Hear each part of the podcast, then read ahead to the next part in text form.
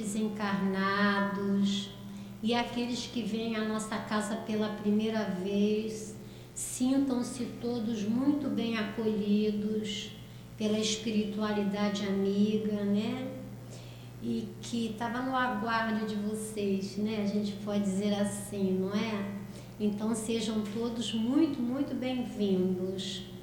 E a nossa casa, né? Essa casa que tem um trabalho belíssimo aos sábados, que é a obra social Antônio de Aquino.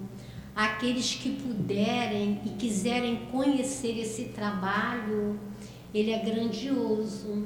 Então também sintam-se todos muito bem acolhidos e muito bem chegados para conhecer esse trabalho, essa obra que é com as mães, com as crianças e com os adolescentes. É uma, uma obra muito bonita. E a gente sempre lembra, né? A gente vê aqui hoje uma companheira que também trabalhava lá no nosso querido Antônio de Aquino, lá na obra social da, do Leon Denis, e a nossa casa aqui também leva o mesmo nome. E a gente sempre fala que o nosso querido Antônio de Aquino, quando um trabalhador da obra social adentra o portão, ele dá um lírio perfumado para cada um, de agradecimento né, pela presença na obra social. Então, que a gente possa, né, sempre que puder, vir à obra social, conhecer. A gente também é, está aberto para receber, a gente sabe que é uma obra social, certo? Mantimentos, a gente precisa, roupas em bom estado, né? É, sapatos, medicações que não estejam vencidas porque às vezes o médico receita para gente para usar oito comprimidos e lá vem 20. Então que a gente também traga, porque é, tem muita utilidade na nossa casa. Então a obra social é isso, né? É com a ajuda de todos que ela funciona. O almoço das crianças, das mães, as cestas básicas que elas levam e agora nesse inverno, com esse frio, não é? Aqueles que tiverem é, agasalhos podem trazer, que também são muito bem recebidos. E a nossa casa também tem uma grande oportunidade para todos nós que aqui chegamos. A nossa casa tem todas as obras doutrinárias de Kardec, né? Essa doutrina dos espíritos trazida pelo nosso querido Kardec. Então, a nossa casa, a gente tem um folhetozinho, aqueles que quiserem podem vir aqui ao final da reunião que a gente entrega para vocês, que lá tem todos os dias, todos os horários dos cursos.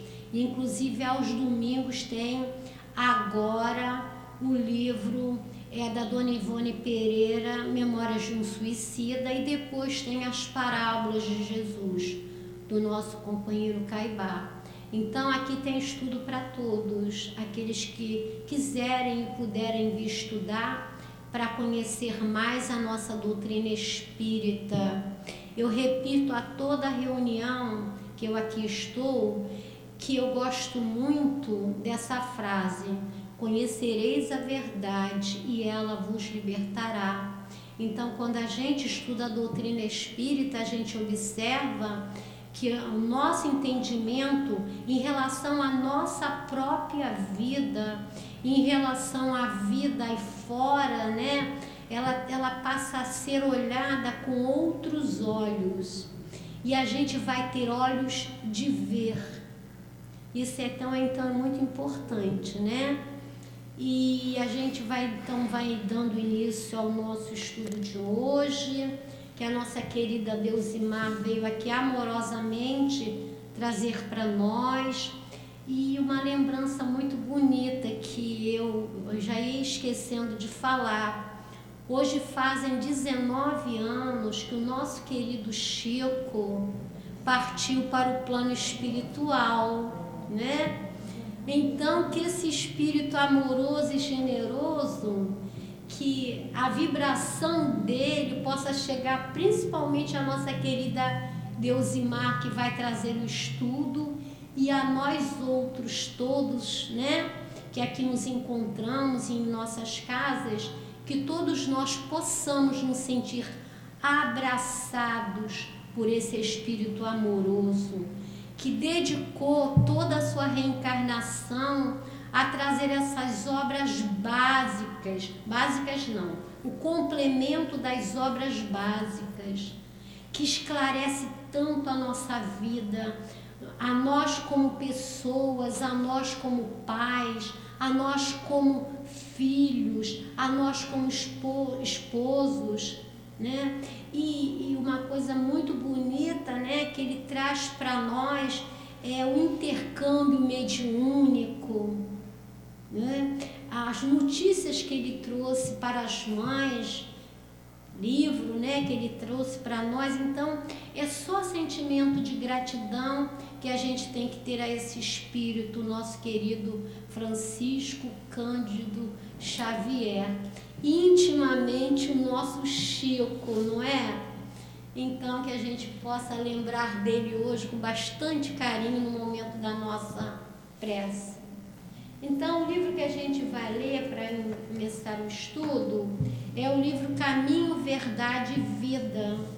Ele tem na nossa livraria, aqueles que quiserem, né? Tem lá na nossa, na nossa livraria.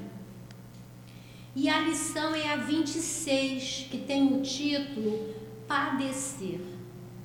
Nada temas das coisas que há de padecer isso está em Apocalipse 2, 10. E o nosso Emmanuel comenta assim: Uma das maiores preocupações do Cristo foi alijar os fantasmas do medo das estradas dos discípulos. A aquisição da fé não constitui fenômeno comum nas sendas da vida, traduz confiança plena. Afinal, o que significa padecer? O sofrimento de muitos homens, na essência, é muito semelhante ao do menino que perdeu seus brinquedos. Numerosas criaturas sentem-se eminentemente sofredoras por não lhes ser possível a prática do mal revoltam-se outras porque Deus não lhe atendeu os caprichos perniciosos. A fim de prestar a devida cooperação ao Evangelho, é justo nos incorporemos à caravana fiel que se põe a caminho do encontro com Jesus, compreendendo que o amigo leal é o que não procura contender e está sempre disposto à execução das boas tarefas. Participar do espírito do serviço evangélico é partilhar das decisões do Mestre, cumprindo os desígnios divinos do Pai que está nos céus. Não temamos, pois, o que possamos vir a sofrer. Deus é o Pai magnânimo e justo. Um Pai não distribui padecimentos, dá corrigendas e toda a corrigenda aperfeiçoa.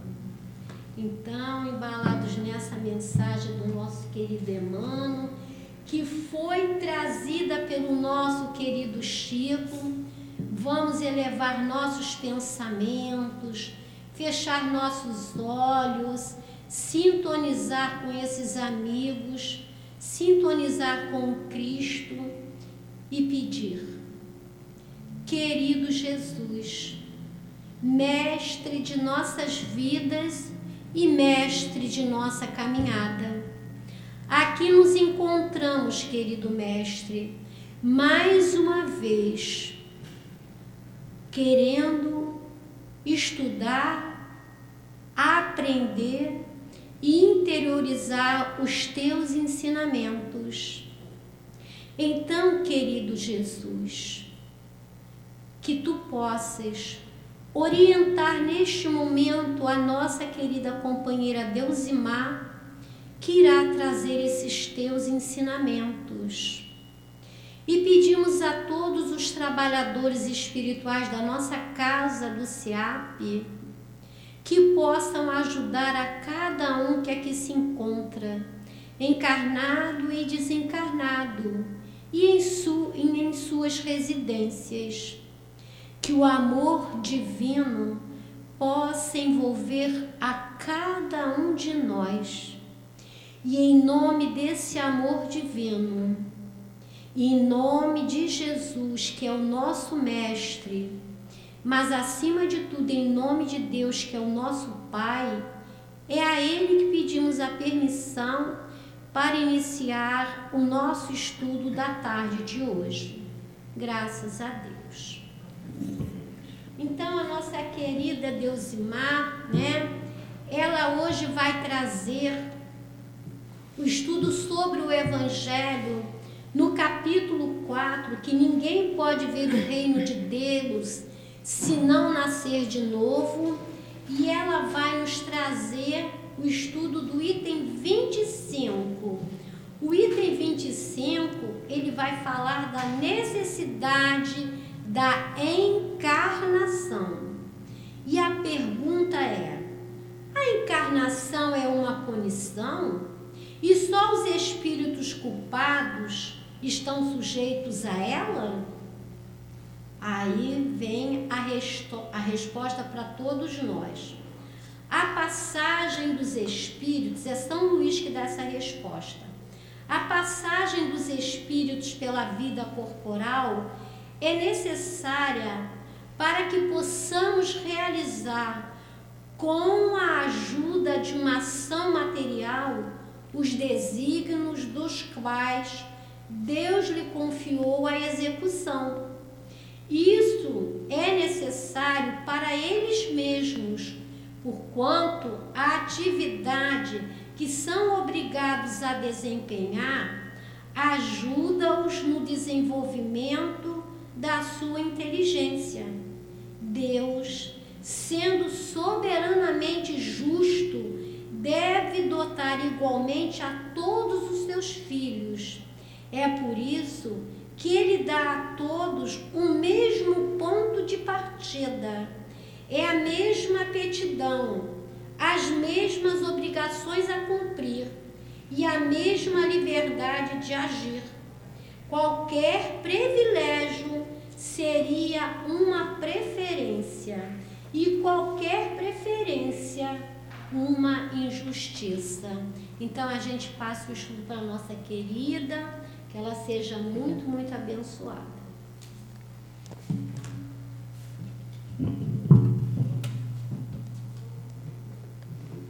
Boa tarde a todos. Que a paz de Jesus se faça presente em nossos corações, que nós possamos nos permitir, nos envolver com essas benesses do amor que chegam nesta casa, que chegam entre nós que possamos nos permitir levar as nossas mentes, os nossos sentimentos ao Pai de todo amor e bondade. E mais agradecer pelo dia de hoje, por esta reencarnação, por este momento em que vivenciamos a humanidade inteira e que possamos nós nos fortalecer no amor do Cristo, da espiritualidade amiga, de todos esses mensageiros enviados por Ele a estarem conosco dia a dia, noite a noite. Nós sabemos que a misericórdia do Pai, ela é completa, ela não deixa a desejar. Nós, por muitas vezes, por escolhas é, equivocadas, nos, nos distanciamos dele mas Ele jamais nos distancia de nós. E nós precisamos, mais do que nunca, nos apressarmos para estar com Ele, no nosso pensamento, no nosso coração, Às vezes colocamos Jesus tão distante de nós e uma impossibilidade de, de estar com Ele que muito nos fere e nos traz uma descrença nele. Quando nós buscarmos aceitar que o Cristo, ele encarnou nesse planeta, nesse mundo tão sofrido que ainda é há mais de dois mil anos, para estar conosco, para nos ensinar, acima de tudo, o amor a nossa convivência fraterna, ensinar o perdão a todos nós. E são coisas muito difíceis ainda para nós aceitarmos, amar e perdoar o nosso irmão. E se resumirmos toda a sua doutrina, ela está nessa lei maior, que é a lei de amor, a lei de perdão. E ele nos ensina como fazer nesse passo a passo. E a doutrina dos espíritos, ela nos traz essa nuance de nós é, aprendermos a cada dia a, primeiro, a ter essa crença em Deus, a acreditar na na imortalidade da alma. Somos espíritos imortais, eterno somente o Pai, porque não houve uma criação. A nossa nós sabemos, né? E o próprio estudo da reencarnação, por mais que muitos de nós ainda rejeitem, e dentro do meio espírita ainda há uma rejeição sobre a reencarnação, sobre a encarnação. Porque nós ainda olhamos bitoladamente, cegamente, somente para a frente.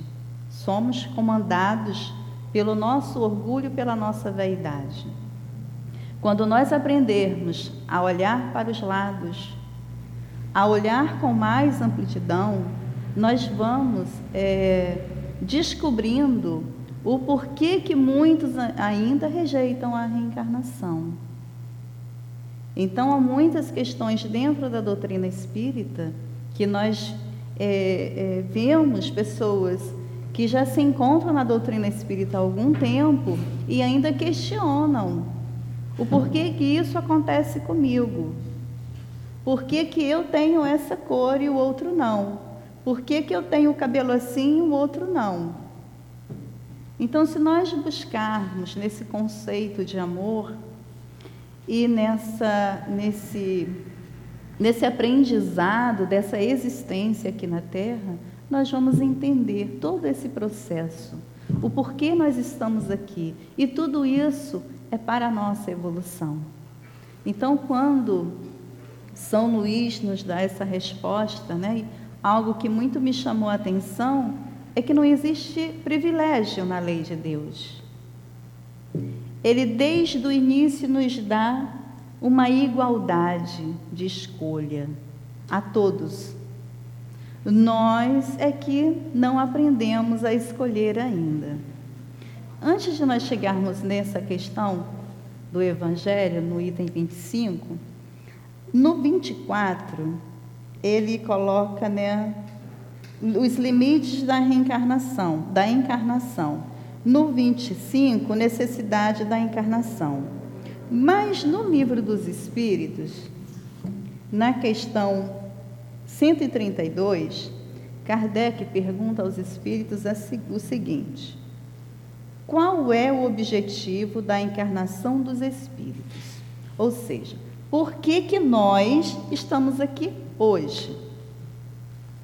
Nesta casa, nesse horário, por que, que nós estamos nessa família? Por que, que eu tenho este pai, esta mãe, este irmão, esta irmã? Por que, que este é o meu filho? Por que, que eu sou filha? É. Então, tudo isso nós vamos encontrar nessa pergunta, né, resposta que os espíritos superiores dão a Kardec. E o livro dos espíritos é algo que nós, nesta reencarnação, bom, pelo menos eu, é, não tenho essa presunção de entender por completo o que está contido aqui. Porque a cada dia que nós abrimos uma página, ela te traz uma surpresa, uma novidade, um aprendizado novo. Por isso, como a nossa irmã falou, a base da casa espírita é o Pentateuco. Mas como complemento, nós temos o nosso Chico, a nossa Ivone, Leon Denis, Gabriel Delane, Camille Flammarion e tantos outros. Todas, tudo isso vem, né? Nós temos Camille Flammarion, Gabriel Delane, aí junto com Kardec. Mas essas obras do André Luiz, do Chico, tra ela traz para nós essa fortaleza, esse ensinamento maior da nossa vivência aqui na Terra. Fala exatamente o que somos, né? Todas aquelas dificuldades familiares que são apresentadas nas suas obras é uma realidade para nós hoje. Quando nós estudamos o nosso lar, que alguns dizem, ah, é uma obra muito, muito fácil, simples. E se você buscar estudar capítulo por capítulo, bem devagar, fazer aquele estudo miudinho, nós vamos ver o quanto de riqueza nós vamos encontrar nessa obra, o tanto de aprendizado que o André Luiz mostrou, falando sobre a percepção dele naquele momento em que ele despertou para o mundo dos espíritos. E aí a gente vê em todas aquelas 14 obras, né? a gente fala 14, 15, mas Chico deixou muito mais do que isso para nós quanto ele escreveu que não está nos livros e que aos poucos os seus amigos que trabalharam com ele vão trazendo para nós esses ensinamentos que ele deixou. E aí a gente falando de encarnação é, traz sempre aquela, né, que é, espírita não fofoca, né, só faz comentários. Aquela coisa que muitos ainda têm a curiosidade de saber é, Chico realmente foi a reencarnação de Kardec, né, ou não, outros dizem que sim, outros dizem que não, mas o que, que isso importa? O importante é que cada um, na sua encarnação, foi, né, é um papel grandioso para nós. Quando nós vamos estudar as obras póstumas e alguns relatos na, na revista espírita, nós vamos falar assim: poxa, realmente, Chico, dá para se ver que ele é a reencarnação de Kardec, né? Quando está lá, que ele ainda viria para complementar o que ele tinha iniciado. Kardec não completou. E aí fica aquela pergunta, né? Quem foi que completou? Quem veio complementar a obra? E a gente vê, né? Por que, que a gente fala que o Pentateuco são as obras básicas e o Chico traz um complemento de tudo isso. Mas isso são aquelas coisas no meio espírita que a gente vai, isso não pouco importa. O que, que importa a minha reencarnação do passado? O que importa é agora, é o hoje, o que eu estou aproveitando. Então, nessa questão do livro dos Espíritos que ele coloca, qual o objetivo da encarnação? Né? Qual é o objetivo da encarnação dos espíritos? E aí os espíritos dizem: Deus impõe-lhes, olha, impõe. Não é uma coisa assim, ah, você não quer, você quer? Não.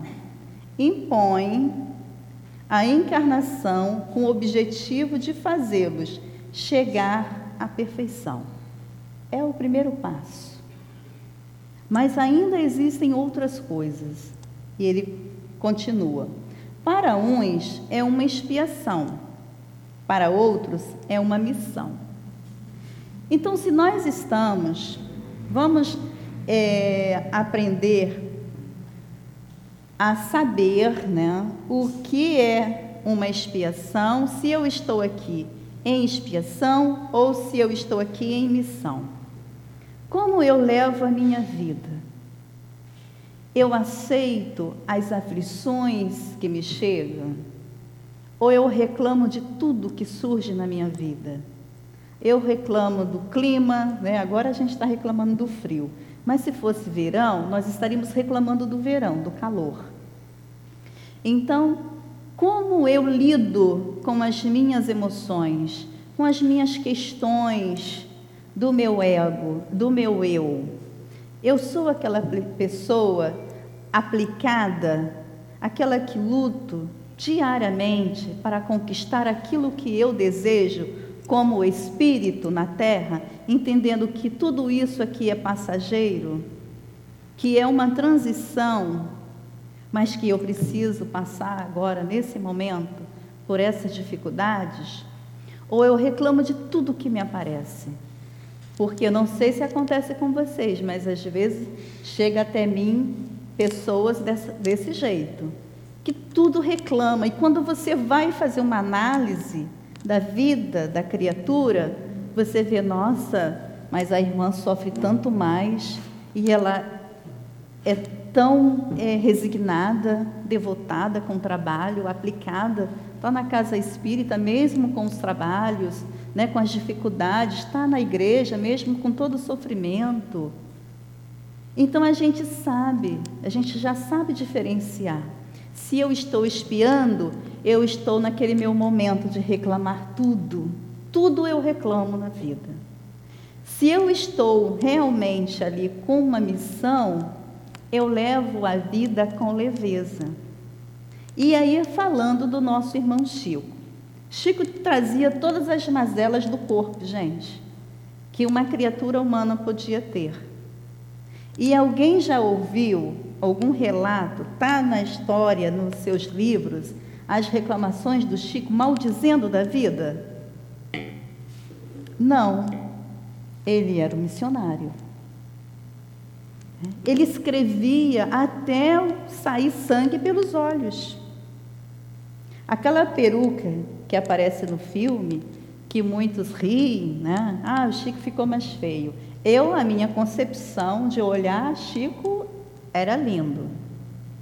Porque eu consigo ver naquele seu semblante uma beleza que é dificilmente encontrada no ser humano, que é a beleza do espírito. É aquilo que você é por dentro, não é aquilo que você mostra por fora.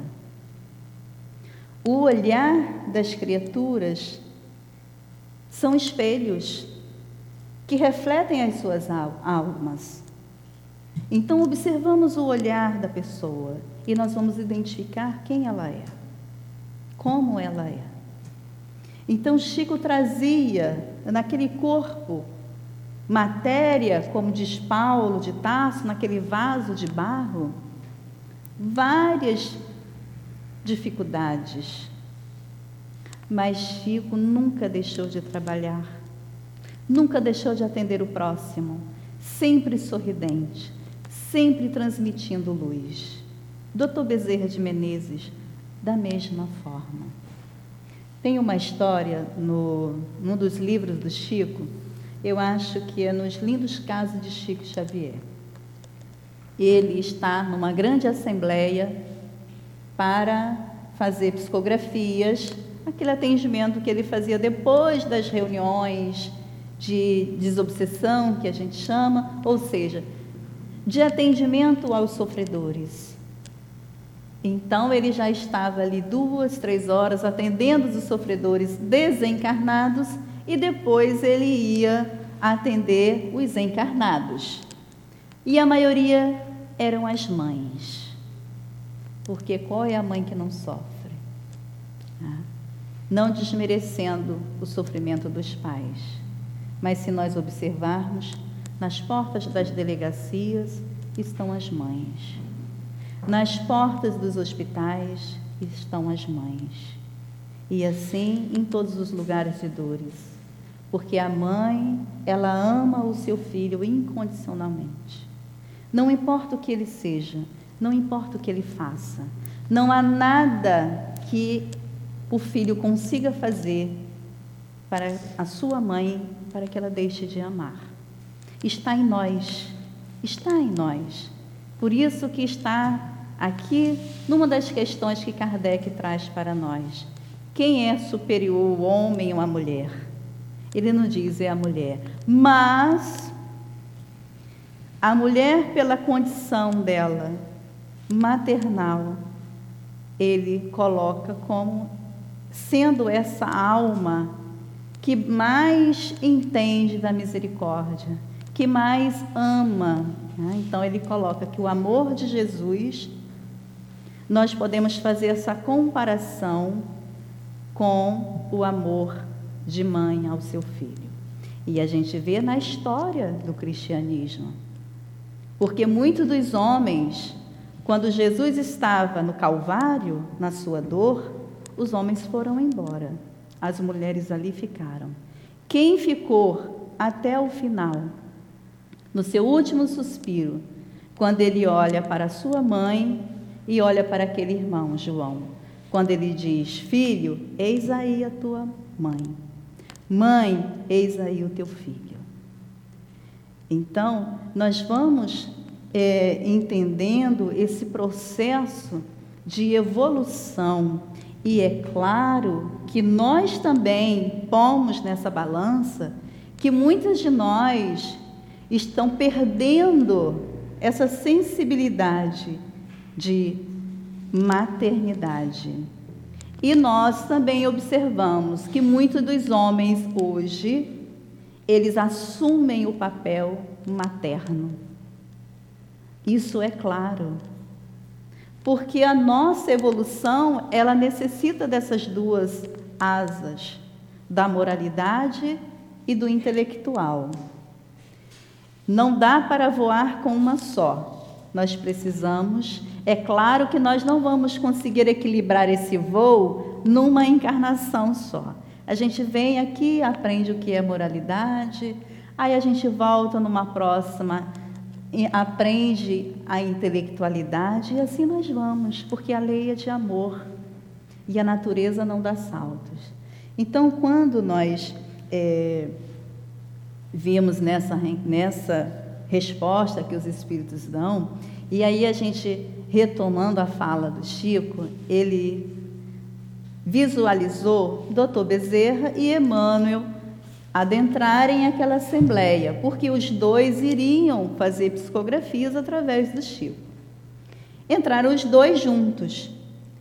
E aí, claro, né, que Emmanuel entra, segundos depois ele está próximo ao Chico. Vamos, Chico, vamos trabalhar, fazer as psicografias, né?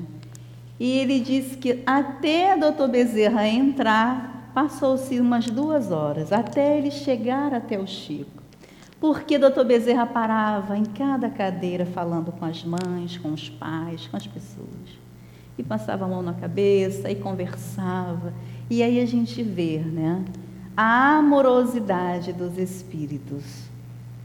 Essa essa esse sentimento que nós temos inerte ainda, mas a qualquer momento basta uma gota de água para que germine dentro de nós e nós vamos é, dando os frutos, até que esse fruto do amor, essa árvore frondosa que Jesus transplanta da Palestina para para cá, para essa terra, Cruzeiro do Sul, brote. E aí vem aquela informação de Humberto de Campos. E que nós devemos, mais do que nunca, nos agarrar nessa frase. Brasil, coração do mundo, pátria do Evangelho. Porque nós somos capazes de amar até mesmo os inimigos. Nós somos capazes de sorrir diante da miséria, diante do sofrimento, porque nós cremos, porque nós acreditamos que Ele é por nós e Ele está nos vendo. Deus não está dormindo jamais. E Ele envia o seu Filho, anjo, para que nós possamos mirar na sua luz e segui-lo. E o que, que nos falta para seguir Jesus? Se nós já entendemos que Ele é o nosso modelo e o nosso guia, o que, que nos falta? E a gente vê que Jesus se fez homem, assim como nós. Não há privilégio. Lembra que a nossa irmã leu? Deus não criou Jesus diferente de nós. Então, por que, que nós não podemos fazer como Jesus faz? Fez e continua fazendo. Então, é questão de escolha nossa, de decisão. Mesmo com todas as dificuldades que nós vivenciamos ao nosso lado, à nossa frente, nós podemos seguir com Jesus. Quantas vezes nós nos esmorecemos na caminhada? Basta o primeiro tropeço, basta o primeiro espinho e nós fraquejamos, nós desanimamos. Nós não podemos perder a nossa fé, porque a nossa fé ela é raciocinada. Ela não é uma fé cega. Ela te diz, ela te conduz, ela te mostra o caminho. E nós já temos tudo isso muito bem elaborado. Nós precisamos é ter coragem para seguir. Então, quando os Espíritos nos dizem que além da perfeição, né, o objetivo, ó, para uns é uma expiação e para outros é uma missão, porém, para chegar a essa perfeição, devem suportar todas as vicissitudes da existência corporal. Então nós precisamos aprender a viver no mundo sem pertencer a esse mundo, entendendo que nós pertencemos ao mundo invisível, ao mundo dos espíritos, é a nossa verdadeira morada.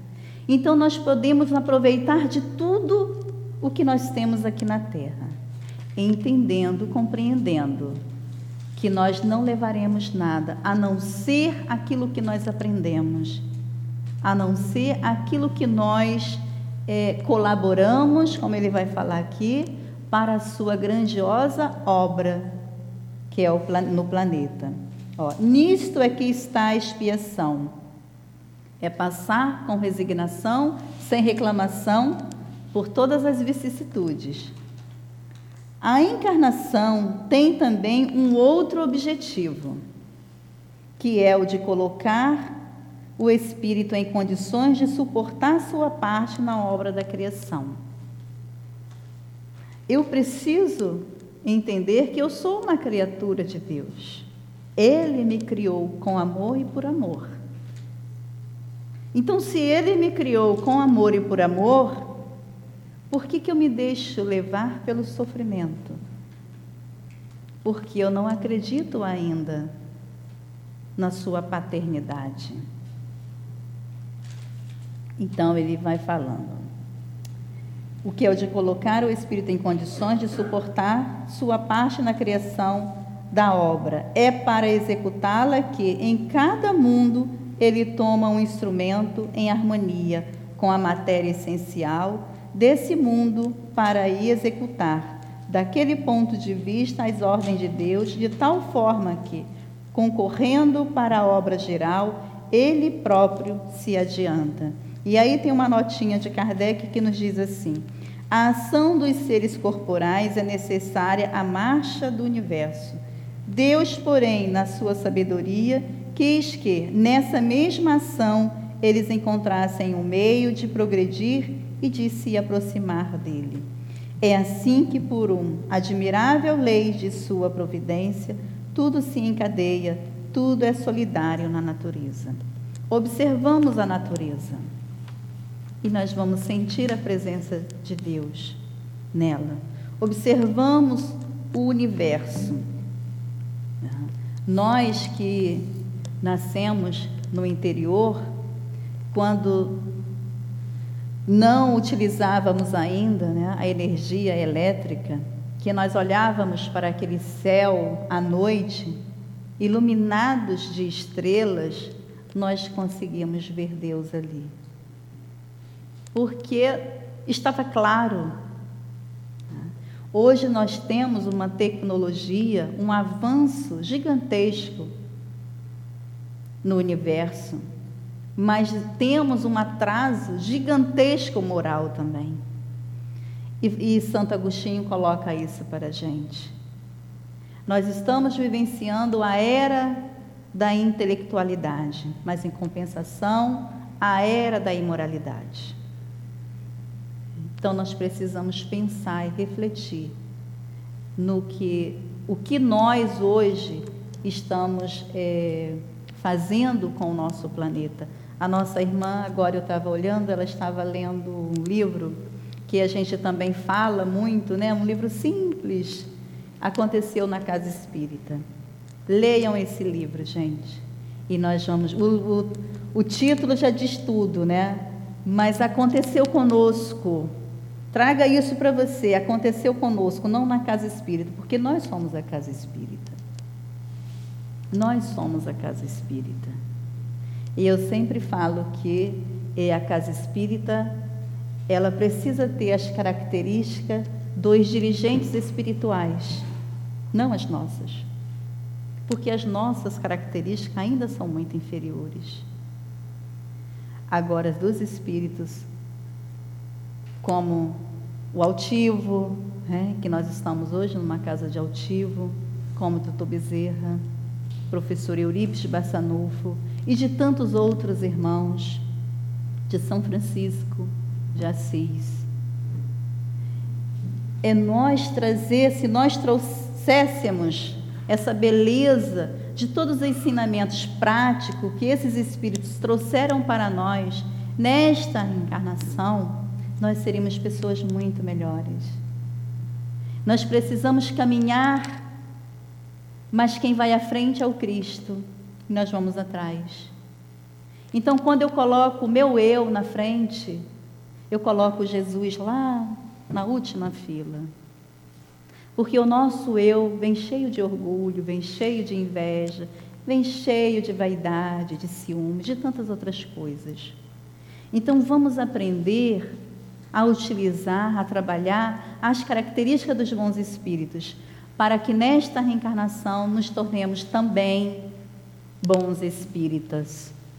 E aí, é, nesse item 25, que a nossa irmã leu, que é a necessidade da reencarnação, então a gente já ouviu dos espíritos superiores os objetivos por que, que nós estamos reencarnados nesse planeta. Então ele coloca, né? A encarnação é uma punição e só os espíritos culpados estão sujeitos a ela? Olha que muitas das vezes a gente tem esse olhar. Se eu vejo um cadeirante, o que que eu penso? O que que passa pela minha cabeça? Se eu vejo alguém com muita dificuldade, eu penso assim: nossa, coitado, ele está sendo punido. Não é essa esse pensamento que a gente tem? E às vezes não é. Pode ser que ele tenha pedido essa dificuldade por missão. Pode ser que ele seja um espírito querendo dar um salto maior. E aí a gente não compreende dessa forma, porque a gente ainda coloca a reencarnação como algo punitiva, que a gente ainda traz isso lá de Moisés. Não, a reencarnação, como diz o Chico, ela nos serve de borracha, né? Apaga-se o que a gente fez de errado para novamente reescrever, consertar. E nesse conserto aqui está a beleza da reencarnação. Então há vários objetivos e muitas belezas na reencarnação. Ela fala, passa, e os espíritos nos, falam. A passagem dos espíritos pela vida corporal é necessária para que possam realizar, com a ajuda de uma ação material, os desígnios dos quais Deus lhe confiou a execução, ou seja, uma ação material. Nós precisamos, precisamos entender né? essa questão da matéria e nos desapegar a cada vez mais da matéria. E quando nós falamos matéria, não é somente o nosso lar, né? a nossa casa, as paredes que ali estão, os móveis, né? os utensílios que ali se encontram. mas também os nossos entes queridos, é a minha esposa, o meu marido, o meu filho, né? a minha mãe, o meu pai. Tudo isso nos serve para a beleza da reencarnação, para o nosso progresso. Mas entendendo que a nossa família é universal. E nós já tivemos vários pais, várias mães, vários irmãos, e assim sucessivamente. Os desígnios dos quais Deus lhe confiou a execução. Isso é necessário para eles mesmos, porquanto a atividade que são obrigados a desempenhar ajuda-os no desenvolvimento de sua inteligência. Deus, sendo soberanamente justo, deve, deve dotar igualmente a todos os seus filhos. É por isso que ele dá a todos o mesmo ponto de partida. Olha quanta beleza está nessa frase, gente. Então nós podemos sentir a alegria de que todos nós tivemos o mesmo começo, o mesmo início. Está lá nas questões 115, lá do Livro dos Espíritos. Né? Todos nós fomos criados simples e ignorantes. Todos nós. Ninguém foi criado perfeito e o outro ignorante.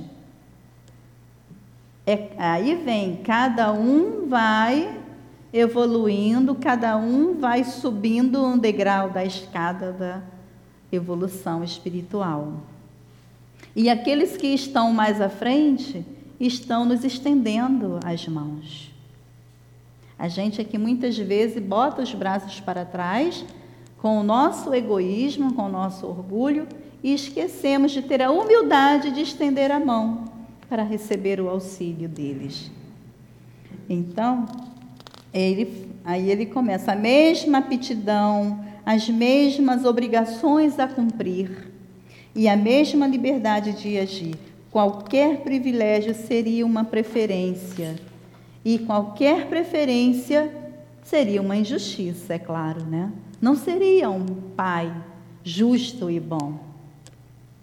Mas a encarnação é apenas um estado provisório para todos os espíritos é uma tarefa que Deus lhe impõe, novamente ele coloca, lhe impõe no início de suas vidas, como primeira prova do uso que farão do seu livre-arbítrio. E aí a gente fala, né? Quando nós éramos totalmente dirigidos por eles, era uma coisa. A partir do momento em que a gente aprende a caminhar, não é assim com os nossos filhos? Começa a caminhar, a gente fala, ó, cuidado, vai tropeçar ali. Mas a gente não fica o tempo todo, né? É, ali na frente para que ele não caia. A gente ensina. Não é assim que nós pais agimos? Não coloca o dedinho na tomada. Né? Aí passa uma corrente. Vai levar um choque. Mas enquanto eles não levam o tal choque, eles não aprendem. E assim somos nós. Ainda criança, como diz Emmanuel. Ainda vivenciamos a, a infância. E aí eu fico me perguntando, ainda tem uma fase muito difícil que é a adolescência, né? É aquela coisa assim que a gente não sabe se situar no mundo. Então, quando será que nós chegaremos à adolescência? Quando será que nós nos, torne, nos tornaremos espíritos maduros? Compreendendo e respeitando as leis de Deus. Aqueles que realizam essa tarefa com zelo transpõem rapidamente e menos penosamente esses primeiros degraus da iniciação e desfrutam mais cedo do resultado do seu trabalho. Porque que existem aqueles irmãos que estão mais acima, já subiram os degraus. E olha que a gente sobe um por um, tá, gente? Ninguém dá aquele passo grandão, não. A gente sobe um por um, um de cada vez, porque senão a gente não aprende. E desfrutam mais cedo dos resultados do seu trabalho. Aqueles que, ao contrário, fazem mau uso da liberdade que Deus lhe proporciona, retardam o seu adiantamento. É assim que, por sua obstinação, podem prolongar indefinidamente a necessidade de reencarnarem. É aí que a reencarnação torna-se um castigo. E quantos de nós, né, que trabalha nas reuniões mediúnicas, que fazemos esses atendimentos aos espíritos sofredores, eles vêm, nos trazem as suas histórias e quando você observa, aquilo já passou 100, 200 anos. E eles ainda continuam naquele mesmo lugar, com aquela mesma eh, mente dominada pelo seu orgulho, pela sua vaidade. Ou seja, são os espíritos sofredores. São aqueles que ainda não despertaram para o amor. Mas eles terão novamente a oportunidade para que eles possam também, assim como os outros, progredirem. Mesmo que parem naquele momento ali, vão ficar um tempo, mas aquilo que eles vivenciaram, aquilo que eles aprenderam no passado, estar com ele eles não perderão. A gente vê naquele livro Exilados de Capela. Então a gente observa que tudo o que nos acontece nesta reencarnação é para o nosso aprendizado. Que nós possamos né, fazer a leitura direitinho, ler até o que está no rodapé e aprendermos porque senão nós estaremos passando por essa reencarnação somente uma viagem sem levar uma bagagem? Uma bagagem de conhecimento, uma bagagem de moralidade, e assim se perde uma reencarnação.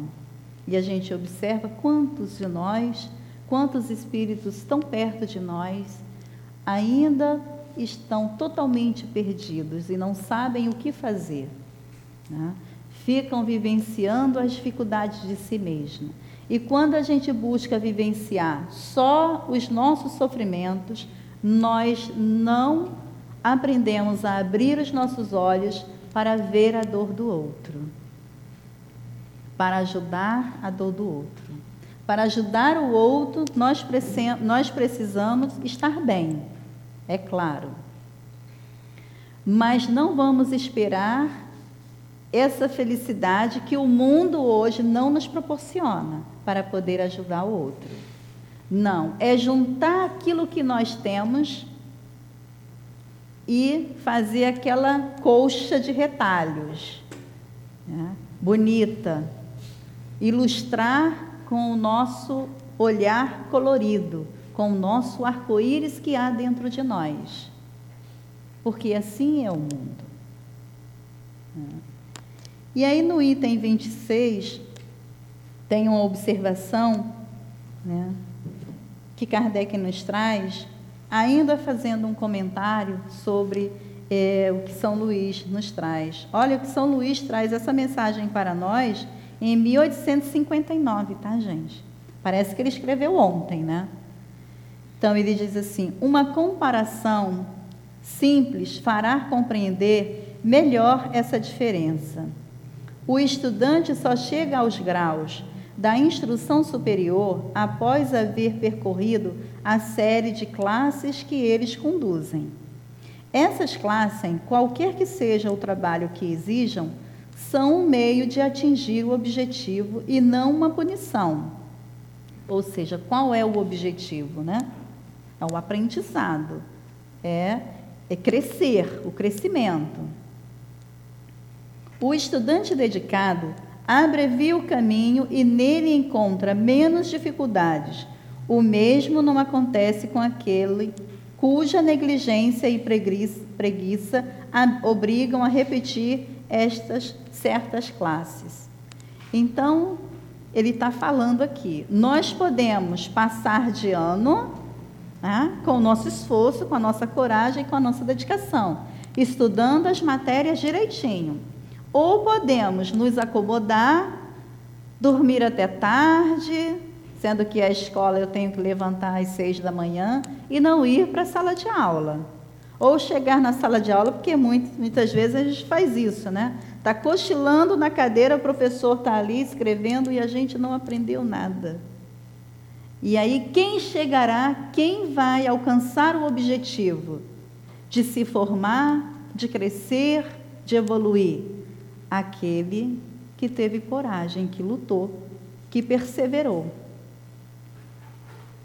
Essas classes, né, qualquer que seja o trabalho que exijam, né, são meio de atingir o objetivo e não uma punição. O estudante dedicado abrevia o caminho e nele encontra menos dificuldade. O mesmo não acontece com aquele cuja negligência, negligencia e, pregui preguiça obrigam a repetir certas classes. Não é o trabalho da classe que é uma punição, mas a obrigação de recomeçar o mesmo trabalho. Né? Nós vamos ter que passar de novo, fazer aquele trabalho que a gente deixou de fazer, para podermos aprender. Assim ocorre com o homem na terra. Para o espírito do selvagem, que está quase no início da vida espiritual, a encarnação é um meio de desenvolver a sua inteligência.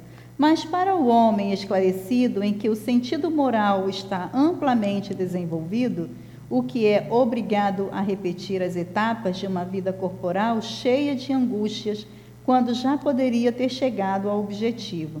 A encarnação é um castigo pela necessidade em que se encontra de prolongar sua permanência nos mundos inferiores e infelizes. Por isso são as reclamações, tá, gente? Aquele que, ao contrário, trabalha ativamente para o seu progresso moral, pode não só abreviar a duração da encarnação material, como transpor de uma só vez os graus intermediários que o separam dos mundos superiores. E aí está a mensagem, né? Por isso que a gente tem que fazer aquele estudo miudinho, todo dia. Ah, eu não entendi. Faça de novo a leitura. Os espíritos não poderiam encarnar uma única vez em um único globo, e cumprir suas diferentes existências em esferas diferentes? Essa opinião seria admissível se todos os homens estivessem exatamente no mesmo nível intelectual e moral na Terra. Ou seja, nós não estamos. Né? Se nós estamos aqui na Terra, é claro que nós temos nessas aptidões muito similares porque nós estamos nesse planeta de provas e expiações. O nosso próprio perispírito tem, traz essa condição para estar aqui hoje, para suportar aqui hoje. Ah, mas há aqueles espíritos que você vê né, hoje e fala assim, eles não estão aqui numa, numa prova expiação. Mas quando a gente lê aquele livro Renúncia, de Emmanuel, Alcione, ela era um espírito bem avançado. E aí é uma pergunta que é feita lá, se ela poderia cair nas, nas armadilhas. E os espíritos respondem sim. Então, por mais que sejamos né, superiores, por mais que Dr. Bezerra tivesse toda aquela bagagem dele desde Zaqueu, quando encontrou com Jesus, Nessa encarnação como Bezerra de Menezes, ele também poderia fraquejar.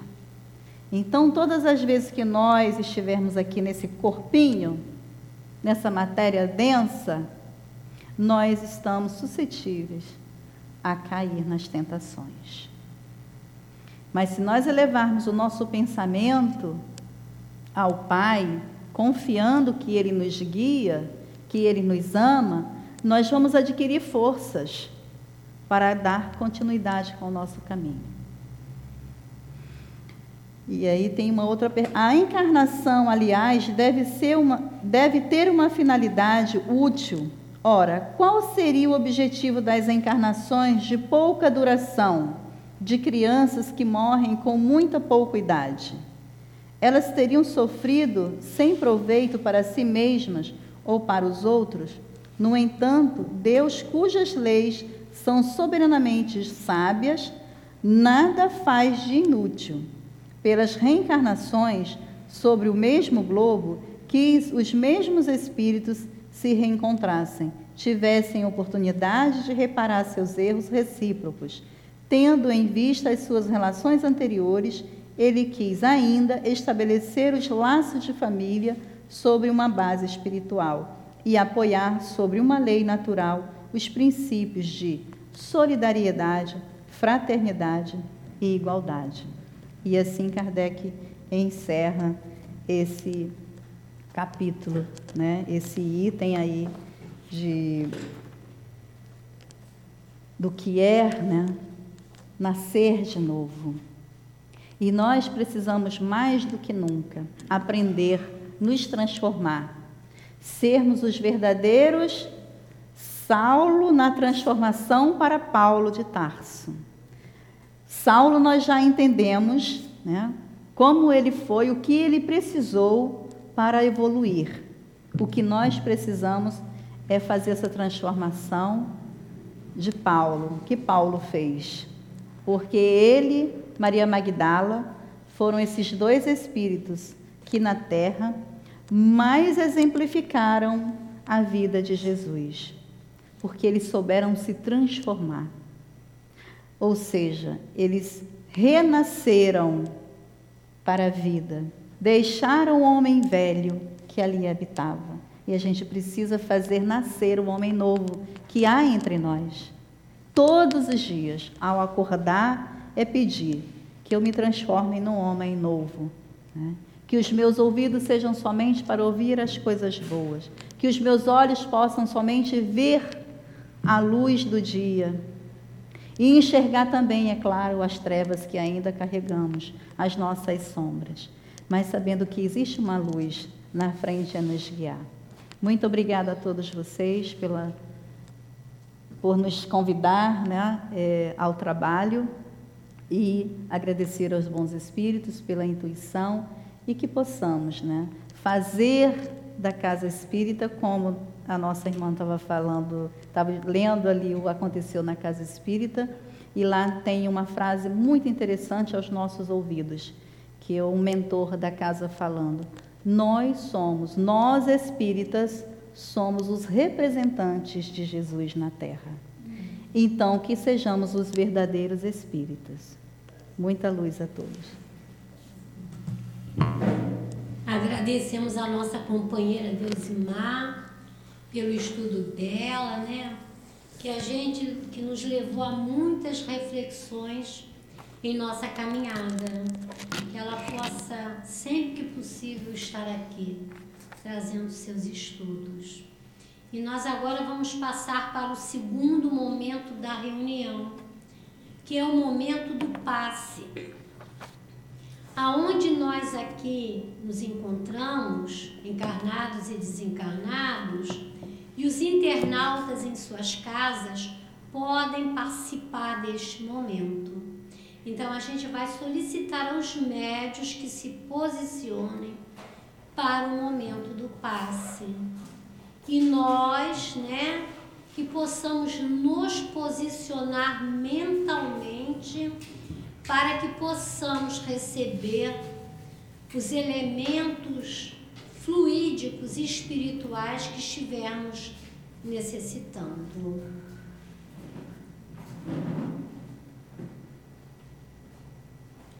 Então vamos lá, fechando os nossos olhos, né? E pedir.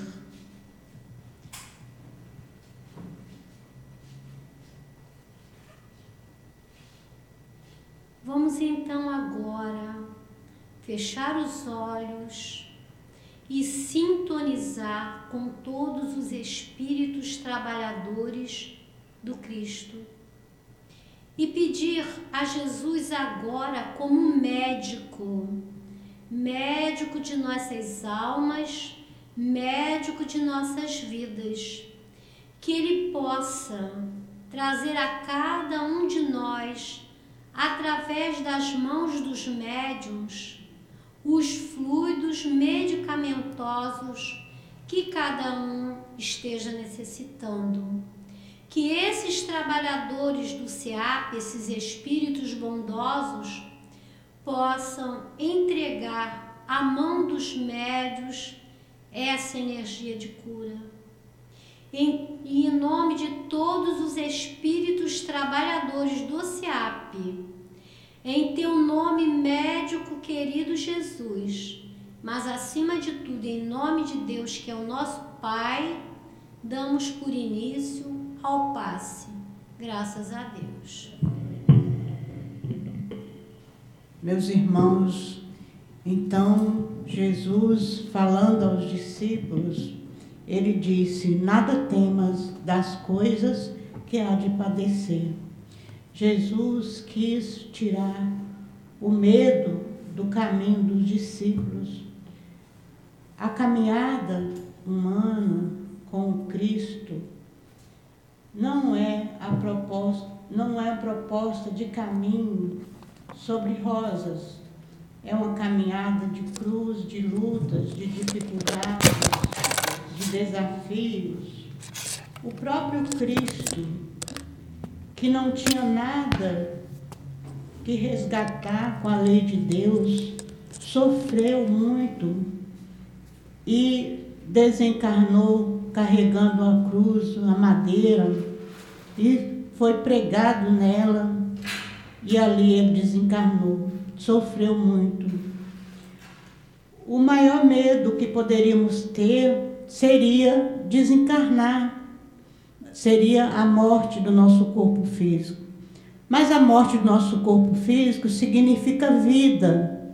Nós vamos para o outro lado, vamos chegar lá e muitos de nós vamos ser recebidos pelos nossos entes queridos, aqueles que nos amam, e será uma festa. Então não temos que temer nada. As dificuldades que encontramos em nossa caminhada é para o nosso desenvolvimento, é para o nosso progresso. E não temos que temer é, se estamos resgatando o nosso passado de erros. Jesus, porém, sempre nos deu esperança, procurou tirar o medo de nossos caminhos. O Cristo nunca temeu nada, porque tinha sua consciência tranquila. E se assim também nós tivermos a nossa consciência tranquila, cumprindo com os nossos deveres, com as nossas obrigações, praticando o bem, praticando a lei do amor, praticando o Evangelho de Jesus, não devemos temer nada, uma vez que a vida é regida por um Pai de amor que Jesus nos trouxe, um Pai que nos ama e que quer o nosso bem, as experiências dolorosas acontecem, mas é para nos educar, para nos elevar, é, é para educar os nossos sentimentos, é para desenvolver o nosso o amor que há em nós, em desenvolver a nossa inteligência. E quando sentimos o amor desse Pai para conosco, nós devemos ter confiança nele, nesse amor, e caminharmos com confiança. Jesus nos tira todo esse medo do caminho, quando ele é, nos traz o Evangelho e nos ensina a caminhada para Deus.